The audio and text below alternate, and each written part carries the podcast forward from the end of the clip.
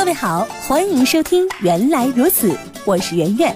今天我们要来说一说，冰糖葫芦也是治病的。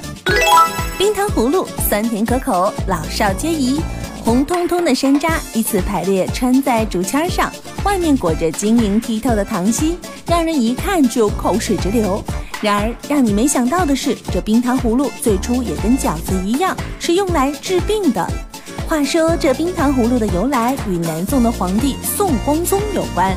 宋光宗是南宋的第三个皇帝，他在位五年，享年五十四岁。据说，在南宋绍熙年间，宋光宗最宠爱的妃子皇贵妃生了一场怪病，她突然变得面黄肌瘦，而且是茶不思饭不想。面对这种情况，御医们用了很多贵重的药，但是都不怎么见效。眼见皇贵妃一天天消瘦，宋光宗心急如焚，最后干脆张榜招医。后来有一位江湖郎中接榜进宫，他在辨明贵妃的病症之后，胸有成竹地开出了一个简单的方子：只要将山楂与红糖煎熬，每顿饭前吃五到十枚，半个月后病准会好。自此，贵妃就按此方治疗，结果如期病愈。宋光宗龙颜大悦。后来，这酸脆香甜的山楂药方传到了民间，人们用白糖代替了红糖，而且为了方便食用，还用竹签把山楂串了起来，这就是最早的冰糖葫芦。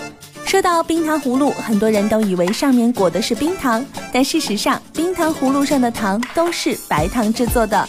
那么为什么还要叫做冰糖葫芦呢？原来冰糖葫芦上覆盖的糖壳晶莹剔透，看起来非常像是结在山楂表面的一层冰，所以人们便称它为冰糖葫芦。